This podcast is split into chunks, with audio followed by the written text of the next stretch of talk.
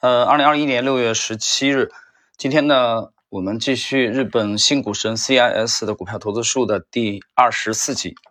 二十四集呢，它其实是从他的这个童年时代谈起啊，谈这个他的呃童年时代的啊对他投资后来的影响。从小学时代，我就是一个游戏的玩家啊，我在东京都板桥区长大。在读小学的时候，粗点心店里还有那种抽奖的游戏，大箱子上写着数字的小绳子，抽一次三十日元。和我同时代的成长的人都应该玩过。有不中的时候，但中了最高额就是两百日元，但拿不到现金，而是两百日元的购物券。有一次，一个有钱的小伙伴说：“一起都买下来的话，是不是很划算？买一箱试试。”而我买的不是一箱，而是两箱。我把抽中的奖券统计了一下，发现中奖的概率有百分之九十左右。不过因为只能领取粗点心，所以完全是个光赔不赚的游戏。但有意思的是，发现两箱中奖的数字是相同的，也就是说，我知道了接下来会中奖的数字。当然，箱子有几种也不是绝对的会中的。通过这件事，我认识到高期待值的法则和世间万物都有其相对应的攻略，而这些。改变了我之后的人生。从那以后，如果遇到新箱子，我会把这里和那里先抽动一下，经常是中大奖，我就把中的奖卖给小伙伴。中奖的话，可以得到一个红豆啊裹的这个糯米饼，我也把它卖了。但仔细观察后，我发现糯米饼的大小多少有些不同。为了仔细观察这个大小差异，我就便宜些卖给小伙伴。每天按照大约赚五十到一百日元的目标来抽奖。我小时候每个月的零花钱是年级数乘以一百日元，所以一年级的时候每个月有一百啊，二年级有两百日元。因为太少了，在粗点心店赚到的钱显得特别多。不仅仅是可以赚钱，因为小伙伴们知道我总能中奖，大家都把我当做神。小学的时候我还发行过虚拟货币，我会在粗点心店里出售的。玩具纸币的背面写上我的名字，然后在小伙伴中间流通，用粗点心文具用品交换，可以获取我的纸币，然后用这些纸币可以在我家打电视游戏或者参与我设计的一些游戏。那么从小我就爱设计这样的游戏，呃，很有意思啊，我们。我们来看一看啊，这个这这个人对他童这个童年的这段经历啊，对他以后的这个投资投机的影响，我觉得非常有趣。这个让我想起来，巴菲特在很小的时候啊，几岁的时候就在这个啊出售可口可乐的啊，通过出售这个几罐可口可乐啊来获利。所以从小的这种这种商业的啊思维的这种这种熏陶啊，环境的熏陶，对他后来的人生影响是很大。这个问题等一会儿我们来谈。我们把它后半这个部后半部分来啊继续。那个时候我就注意到，如果纸币发行过量的话，纸币的价值就会下降。我因为在游戏上很强，又设计庄家获胜概率高的玩法，所以可以时常回收纸币，再用这些纸币来换粗点心。我的纸币正常运转了一年以上，但有一次我稍微增加了发行量，那么通胀一发不可收，一个月后就不能再玩了。现在想起来，这个经历也影响了我日后对国家的信赖以及有关股票的想法。从儿童时代起，凡是游戏我都喜欢。我经常和小伙伴们玩红白机和卡片游戏，赢的话当然开心，即使输了我也不放在心上。从那个时候开始，比起胜负的结果，我更重视获胜概率高的玩法。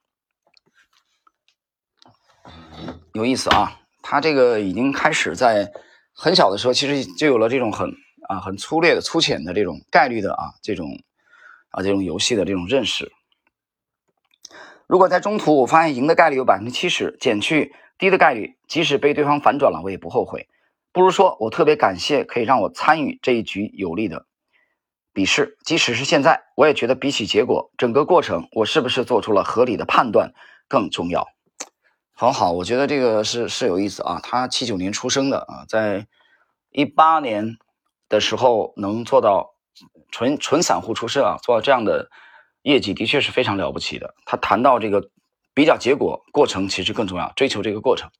这个让我想起来最近开幕的这个欧洲杯啊，其实这个每到欧洲杯、世界杯的时候，我基本上都会参与。这个还是在啊之前在上海养成的习惯，因为那个时候我觉得，因为每到周末吧，啊，都会有比较好的，呃，比如说上海体育频道啊，呃，ESPN 啊，这我们都可以看到这个从周五啊，周五晚上开始的这个英超啊，西甲、德甲的直播。这个从周五晚上啊晚间，比如我记得这个十九点三十分左右就就有一场啊，第一场。那么贯穿整个的周末啊，就是没有其他的应酬的话，呃，周六周日晚上啊都可以有，比如说意甲啊、德甲、西甲这种这种比赛啊。所以那个时候对对足球的这种游戏特别感兴趣，但是我从来不去买那种什么地下的啊这种这种庄家这种东西，我从来不去碰的。你买就安稳一点嘛，你就你就合法的中国体体彩好了，对吧？就是比起来，结果结果当然也开心。如果你猜中了，我觉得这是一种成就感啊。通过你的这个分析啊，双方的阵容啊，球队的阵容啊，教练，比如说球队的风格啊，主力球员啊，当然也要分析赌博公司的赔率，嗯，还需要一些运气。我觉得这这个游戏本身，我相信很多的。可能很多的男人都喜欢啊，我也非常喜欢。你说这次欧洲杯也是这样的，但是有一点你要想明白，这种东西呢，它和你去澳门啊，嗯，去拉斯维加斯啊，蒙特卡洛这个没有什么区别的，就是你这玩意儿不是你的主业，它是你的一个兴趣一个爱好，你纯粹是在玩儿。既然是在玩儿的话，那你就要清楚你准备付出多大的风险。那我觉得那一届。这个欧洲杯或者世界杯下来，对我而言啊，没有超过一千元的这种，纯粹几百元啊，去买几种可能性，你设计好你的这个复式票几种排列组合就可以了，啊，不中不中就算了。但是呢，你有了，你有了这个要这几百元啊，不到一千元的这个投注以后呢，你拿着这几张啊，你自己的这个期盼也好，去看球，你的心情会不一样。对吧？所以我把它这个比喻为，实际上是伴随着这个球赛的啊进程的啊一种参与。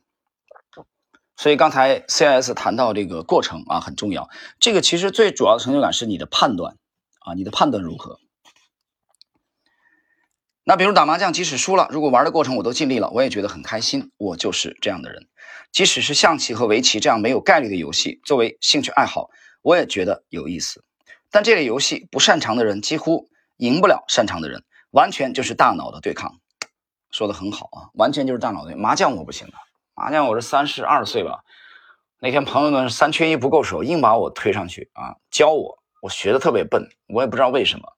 我想可能是因为会了围棋以后，所有的其他的东西我都放下了啊，这个之前的象棋啊，国际象棋啊，通通不玩了啊，全身心的沉溺在围棋当中了。所以麻将 就是你说围棋浪费时间吗？也浪费时间。可是我觉得麻将我真的是接受不了，不喜欢麻将，到现在我也不喜欢。但它也是脑力的对抗，而麻将或者扑克的输赢却有概率介入其中，即使是不擅长的人，好好玩的话也有可能获胜。所以他们对我来说是有趣的游戏，也可以当做经济类的活动。今天这一节呢，作者是回顾了他的这个少年时代啊，童年，他的这些经历啊，玩游戏的经历。啊，发行虚拟货币的经历，然后他强调了更看重过程，强调了自己的判断的重要性，啊，结果相对来说没有那么重要。这个我觉得真是感同身受啊，感同身受。有人说这个三岁看八十，这话还真是没错。我觉得其实你看后来走上投投资或者投机这个行业的很多许许多多的人，可能童年都有这样类似的经历。我记得当时我小时候在呃父亲转业以后，在这个呃。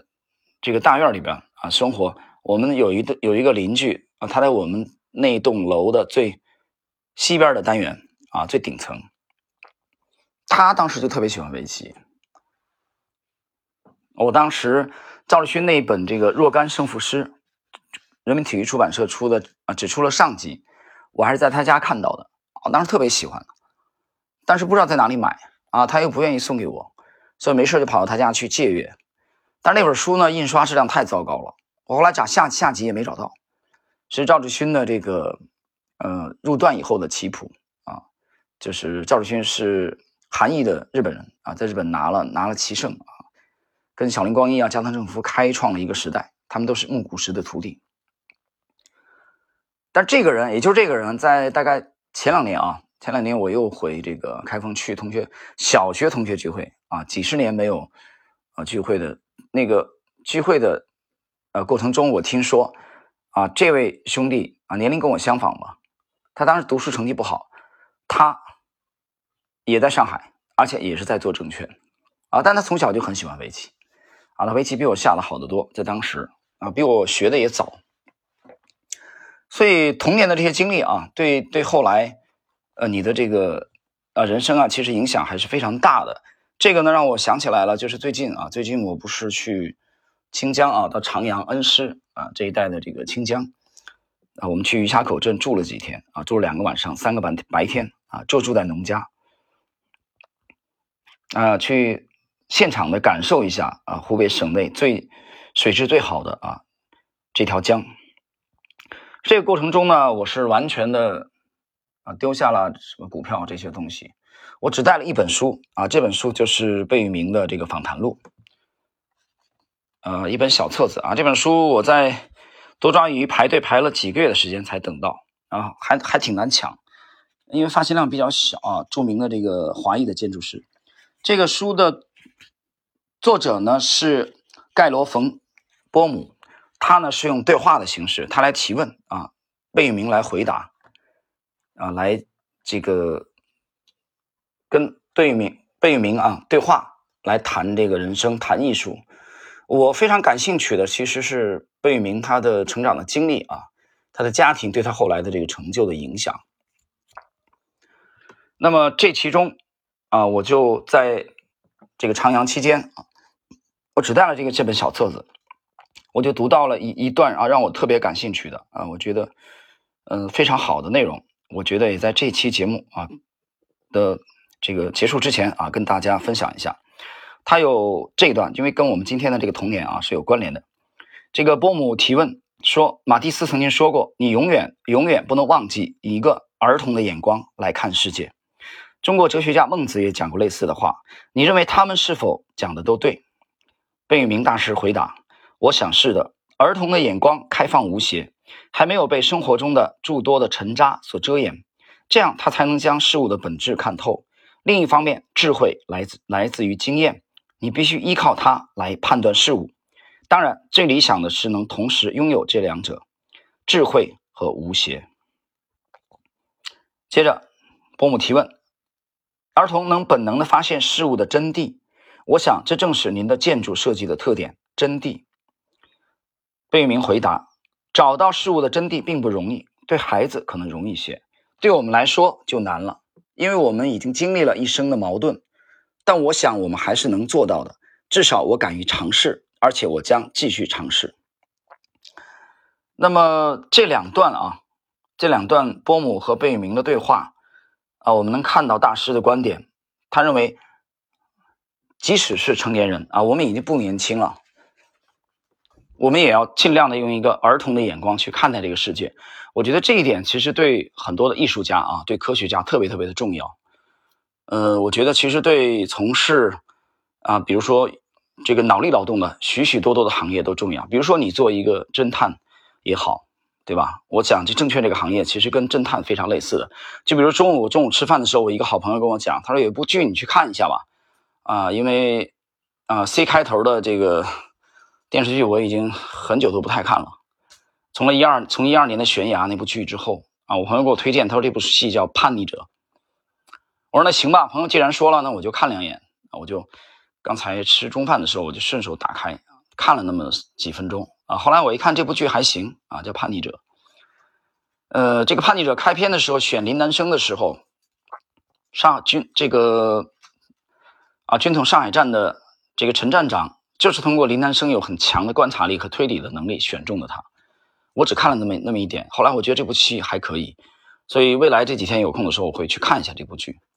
所以我刚才谈到了观察，我们谈这个童年，接着讲贝聿铭的观点和波姆的这个对话，因为成年人他由于什么叫成年人？他成熟了嘛，对吧？但是。现实的生活是什么呢？不允许你像儿童一般的形式，不允许你像儿童一样的这个观察和思考。为什么呢？因为我们在成长的过程中，我们讲好听一点是成熟了，我们讲难听一点，实际上也是被污染了，对吧？你的棱角被磨磨圆了，你失去了本心啊！时髦的词儿讲，实际上你失去了初心。你夹杂了很多利害关系来观察事物啊，你很难去做到一眼见底，因为你平时受了很多的框框、条条框框的限制。会有很多的限制给你，告诉你不可以这样想，不可以这样做，不可以这样说，对吧？所以这样几十年出来的是什么东西呢？是模一模一样的汉堡包，哪里有原创的精神呢？所以我觉得，对一个艺术家也好啊，对对一个这个有创造性工作的人，像贝聿铭这样的设计师啊，设计大师，保持开放的心胸，保持儿童一般的初心啊。清澈的啊，这种眼光去看待世界是非常重要的。